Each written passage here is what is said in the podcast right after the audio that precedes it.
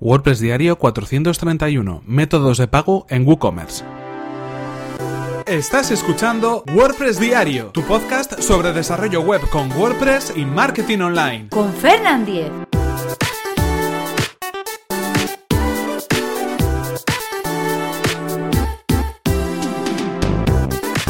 Hola, ¿qué tal? Hoy es lunes 19 de marzo de 2018 y comenzamos con un nuevo episodio de WordPress Diario donde vamos a hablar acerca de los métodos de pago en WooCommerce, de esos sistemas que tenemos preinstalados en WooCommerce para poder procesar los pagos de nuestra tienda online. Pero antes, eh, recordaros que tenemos un patrocinador en WordPress Diario. Estamos hablando de Witopi que nos ofrece un servicio de hosting especializado en WordPress. Vamos a poder alojar nuestros proyectos WordPress de manera eficiente y segura en una plataforma especialmente creada para ello. Vamos a hablar en este caso de los servicios que nos ofrece Witopi, como por ejemplo poder reducir el tiempo en el que tardamos en crear nuevos proyectos WordPress. Vamos a poder clonarnos un sitio web que tengamos creado, vamos a poder crear una copia de seguridad, vamos a poder restaurar una copia de seguridad y todo ello en un solo clic y en cuestión de segundos. Ya sabéis que si queréis conocer el servicio de hosting de Witopi es muy sencillo, simplemente podéis acceder a witopi.com y poder eh, probarlo de esa manera de manera totalmente gratuita.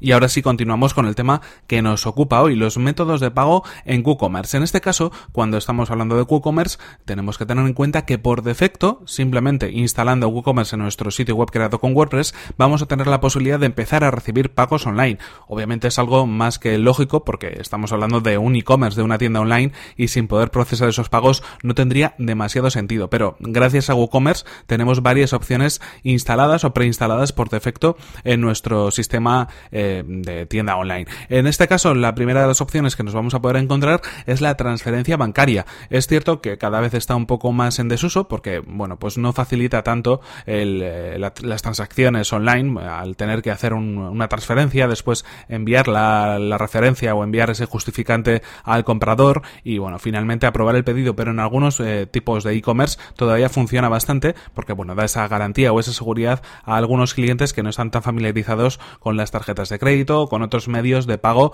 más, eh, bueno, pues más modernos, digámoslo así. En este caso, podemos activar esta opción, esta opción de transferencia bancaria y añadir cualquier tipo de información o cualquier tipo de campo que sea necesario para informar al cliente de cómo tiene que realizar esta transferencia, de indicar el número de cuenta, indicar eh, qué tipo de concepto deben utilizar, todo lo que sea necesario para, en este caso, pues poder realizar esos pagos a través de, de transferencia bancaria. También tenemos la opción de cheque. En este caso, los cheques sí que es algo que está bastante desfasado y no se utiliza demasiado. Eh, es curioso que todavía está, eh, digamos, habilitada en WooCommerce, pero imagino que será algo, pues, de alguna manera testimonial o referencial, pues, por si hay todavía algún e-commerce que lo esté utilizando, aunque no es muy habitual eh, en comercios online utilizar el cheque para realizar el pago de los productos. Sí que tenemos otra opción, que es la de pago en entrega o contra reembolso. Esta opción es, bueno, pues la clásica de realizar el pago cuando ya se ha recibido ese pedido. Esto obviamente no da tantas garantías al vendedor, porque bueno, pues hay que enviar en primer lugar el producto, hacer, eh, hacerse cargo de, obviamente, del producto que envías y de los costes del transporte y después ya recibir ese pago. En cualquier caso, en muchas ocasiones se suele, pues bueno, suplantar con un coste adicional por el tema de la gestión. Pero eh, tenemos la opción de realizar estos, este sistema de pago de entrega eh, o contra reembolso, el famoso contra reembolso en nuestro, en nuestro sitio web, en nuestro e-commerce. La opción que sí que viene por defecto instalada y que seguramente vayamos a utilizar es la de utilizar la pasarela de PayPal, uno de los sistemas más eh, extendidos para recibir pagos online.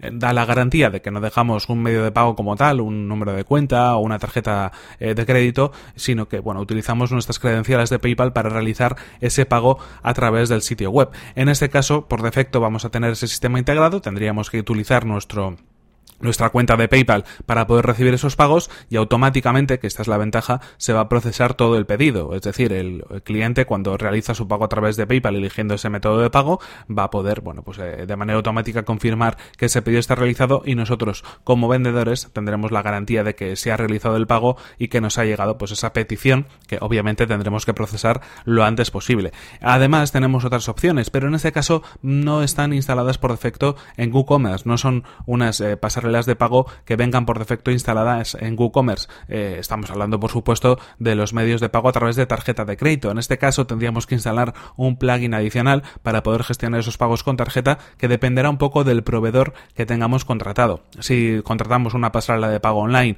con un banco en concreto, eh, probablemente nos sugiera una pasarela de pago eh, de tarjetas de crédito en concreto y en ese caso tendríamos que configurarla. Lo mismo sucede también, por ejemplo, con los pagos a través de Stripe, que en este caso es un sistema más estandarizado que incluso tiene menos comisiones que PayPal y nos permite también recibir pagos a través de tarjeta de crédito. Aquí también tendríamos que tener una cuenta de Stripe y después configurar pues de alguna manera esos pagos eh, con las credenciales que nosotros tengamos en ese sistema. En cualquier caso, tanto el pago con tarjeta de crédito como el pago a través de Stripe, que también permite pagos con tarjeta de crédito, eh, mm, son necesarios o, necesitan de tener eh, unas extensiones o plugins adicionales para WooCommerce, aunque bueno, pues existen multitud de ellos, incluso gratuitos, entre los repositorios de, de plugins de WordPress para poder hacerlo. En cualquier caso, como podéis ver, si queremos empezar a recibir pagos a través de Internet, eh, con nuestro e-commerce, con nuestra tienda online a través de WooCommerce, vamos a poder tener la opción de hacerlo desde el primer momento. Así que en este caso es súper interesante para empezar a rodar nuestro, nuestro e-commerce y después, bueno, pues poco a poco ir complementando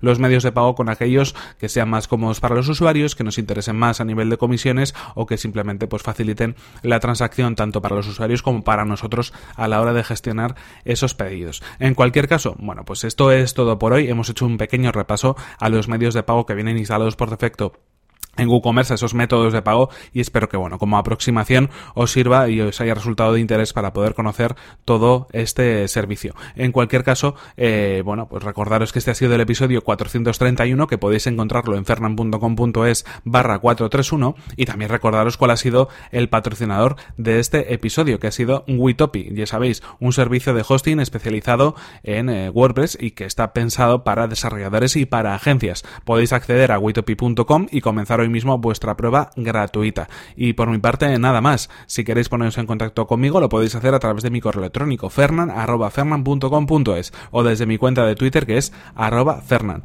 Muchas gracias, eso sí, por vuestras valoraciones de 5 estrellas en iTunes, por vuestros comentarios y vuestros me gusta en iVoox y por compartir los episodios de WordPress Diario en redes sociales. Nos vemos en el siguiente episodio, que será, por supuesto, mañana mismo. Hasta la próxima.